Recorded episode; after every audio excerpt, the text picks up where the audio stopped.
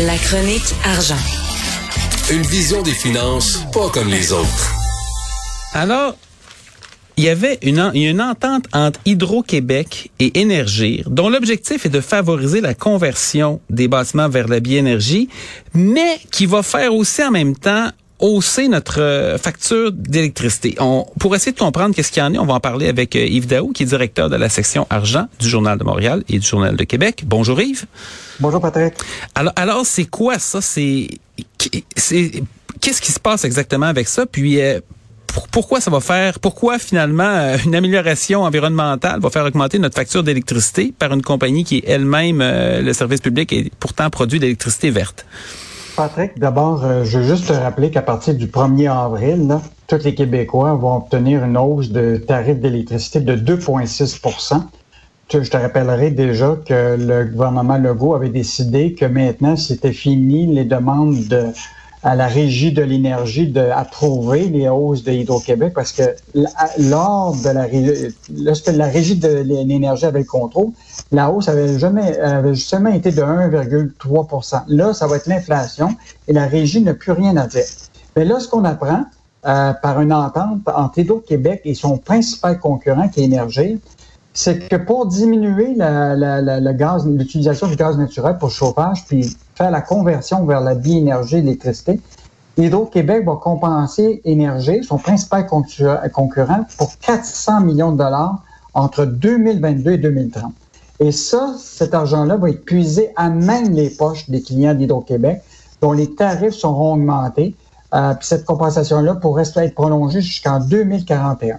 Donc, autrement dit, c'est les, les, clients d'Hydro-Québec, donc toi, moi, puis qui déjà reçoit une facture assez élevée, qui va devoir compenser Énergir pour euh, la conversion vers la bioénergie. Euh, donc, cette décision-là doit être prise par, évidemment, la Régie de l'énergie cette fois-ci. Elle doit se pencher cette semaine pour approuver ça. Mais il y a beaucoup de gens qui, trouvent que ça n'a aucun bon sens. Euh, déjà, le, euh, le ministre. Euh, Parce que c'est une, entreprise privée, Énergir, c'est la. la... Ben, présentement, ça, a été longtemps une entreprise privée, mais ce qui est intéressant, c'est que la structure corporative d'Énergir aujourd'hui, 80% son actionnaire, c'est la caisse de dépôt, et l'autre 20% c'est le fonds de solidarité. Hmm. Donc, euh, écoute, là, c'est les Québécois qui vont payer à Énergir 400 millions de dollars pour faire en sorte qu'il y ait la conversion à la biénergie pour réduire les effets de gaz à effet de serre. Alors, donc, cette décision-là doit être prise devant la Régie de l'énergie. Évidemment, il y a beaucoup de groupes euh, qui s'opposent à cette, euh, à cette entente-là.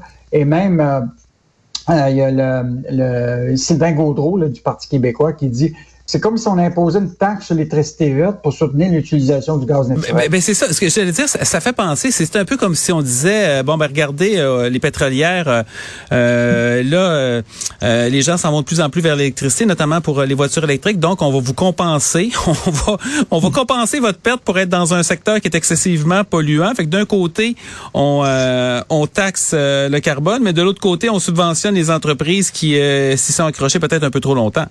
Exactement. Puis là, ce qui est euh, bon, je te rappellerai, je reviens sur cette, cette annonce-là de logo que maintenant euh, le gouvernement n'a plus de besoin, euh, Hydro-Québec n'a plus besoin de passer devant la régie de l'énergie pour l'augmentation des tarifs d'électricité.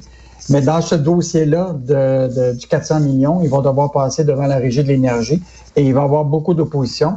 Euh, on verra si ils vont donner l'accord à cette, à cette entente-là, mais mon, mon, mon, intuition et celle de plusieurs, c'est que cette entente-là va, va, va, passer euh, directement. Et je te rappellerai hein, aussi que Sophie Brochu, qui est aujourd'hui PDG d'Hydro-Québec, a été la grande patronne d'énergie pendant des années. Ben oui. Et donc, donc euh, c'est drôle. Elle, ah oui, hein?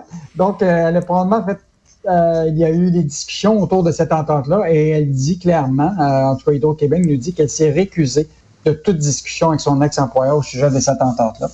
C'est drôle parce que l'électricité, c'est quelque chose qui est accessible à peu près à la quasi-totalité euh, des, des, domiciles au Québec. Euh, puis on est une exception. Au, Canada, il y a d'autres provinces qui, euh, qui reposent sur d'autres modes pour la production d'électricité, que ce soit le gaz naturel ou que ce soit même nucléaire dans le cas de l'Ontario. Mais ici, l'électricité est accessible. Donc, quelqu'un qui fait le choix du gaz naturel, il choisit de se connecter à une forme d'énergie euh, qui est plus polluante. Et donc, c'est il y a quelque chose d'un petit peu étrange là-dedans, non? Oh oui, puis Hydro-Québec dit qu'il affirme qu'au contraire, que l'entente va minimiser l'impact tarifaire, ça va permettre de décarboniser le chauffage et de passer à travers la période critique des pointes hivernales. Mais euh, ça, euh, moi, je pense que ça va coûter cher euh, pour les pour les clients d'Hydro-Québec, dont les Québécois, qui déjà vont avoir une facture au 1er avril de 2,4% Et là, j'ai bien hâte de voir ce que va faire le, le gouvernement Legault parce que tu sais que le taux d'inflation est à 5,1% est-ce qu'ils euh, vont augmenter les tarifs d'hydroélectricité à 5,1% l'année hmm. prochaine, compte tenu que c'est l'inflation qui détermine le tarif? Ça va être un, enjeu, à mon avis, extrêmement important pour le gouvernement Legault l'année prochaine. Il y a un contre-argument à faire là-dessus qui peut, qui peut être intéressant. J'ai pas les statistiques exactes en tête, mais je me rappelle d'avoir vu que le coût de l'électricité au Québec, quand on le compare à le reste de l'Amérique du Nord et même l'échelle du pays, c'est ça peut être 3, 4, 5, 6 fois moins cher au Québec. Donc, on a une électricité qui est incroyablement peu coûteuse et euh, il peut avoir des effets pervers à ça, c'est-à-dire que on est peut-être un peu moins incité à l'utiliser de la façon euh, d'économiser finalement son utilisation. Et là, alors que la demande augmente pour toutes sortes de produits qui consomment l'électricité, notamment les voitures, par exemple. Donc, est-ce qu'il y a un cas environnemental à faire pour euh, une électricité qui reflèterait un petit peu plus euh, le prix réel? Et après ça, évidemment, ça va dans les coffres de l'État, donc on, on peut subventionner toutes sortes de choses avec ça. C'est certain, mais il faut quand même pas oublier, euh, Patrick, bon, c'est vrai qu'on paye pas très cher notre électricité, mais on a investi des milliards en barrage. Écoute, Hydro-Québec, ça, ça, ça, coûte quand même quelque chose. Là. Euh, tous les investissements en infrastructure, l'entretien, euh, les... donc c'est sûr que l'hydroélectricité, c'est quand même une énergie propre. Puis on a, on a tout à fait, euh, on est totalement fiers d'avoir cette, cette énergie-là parce que, tu sais, euh, elle nous permet d'avoir une ressource qui est utile, mais les Québécois l'ont payé pendant des années en, investissement en infrastructure, etc. Euh, mais euh, c'est quand même un bénéfice qu'on a le droit d'avoir, d'avoir cette ressource-là.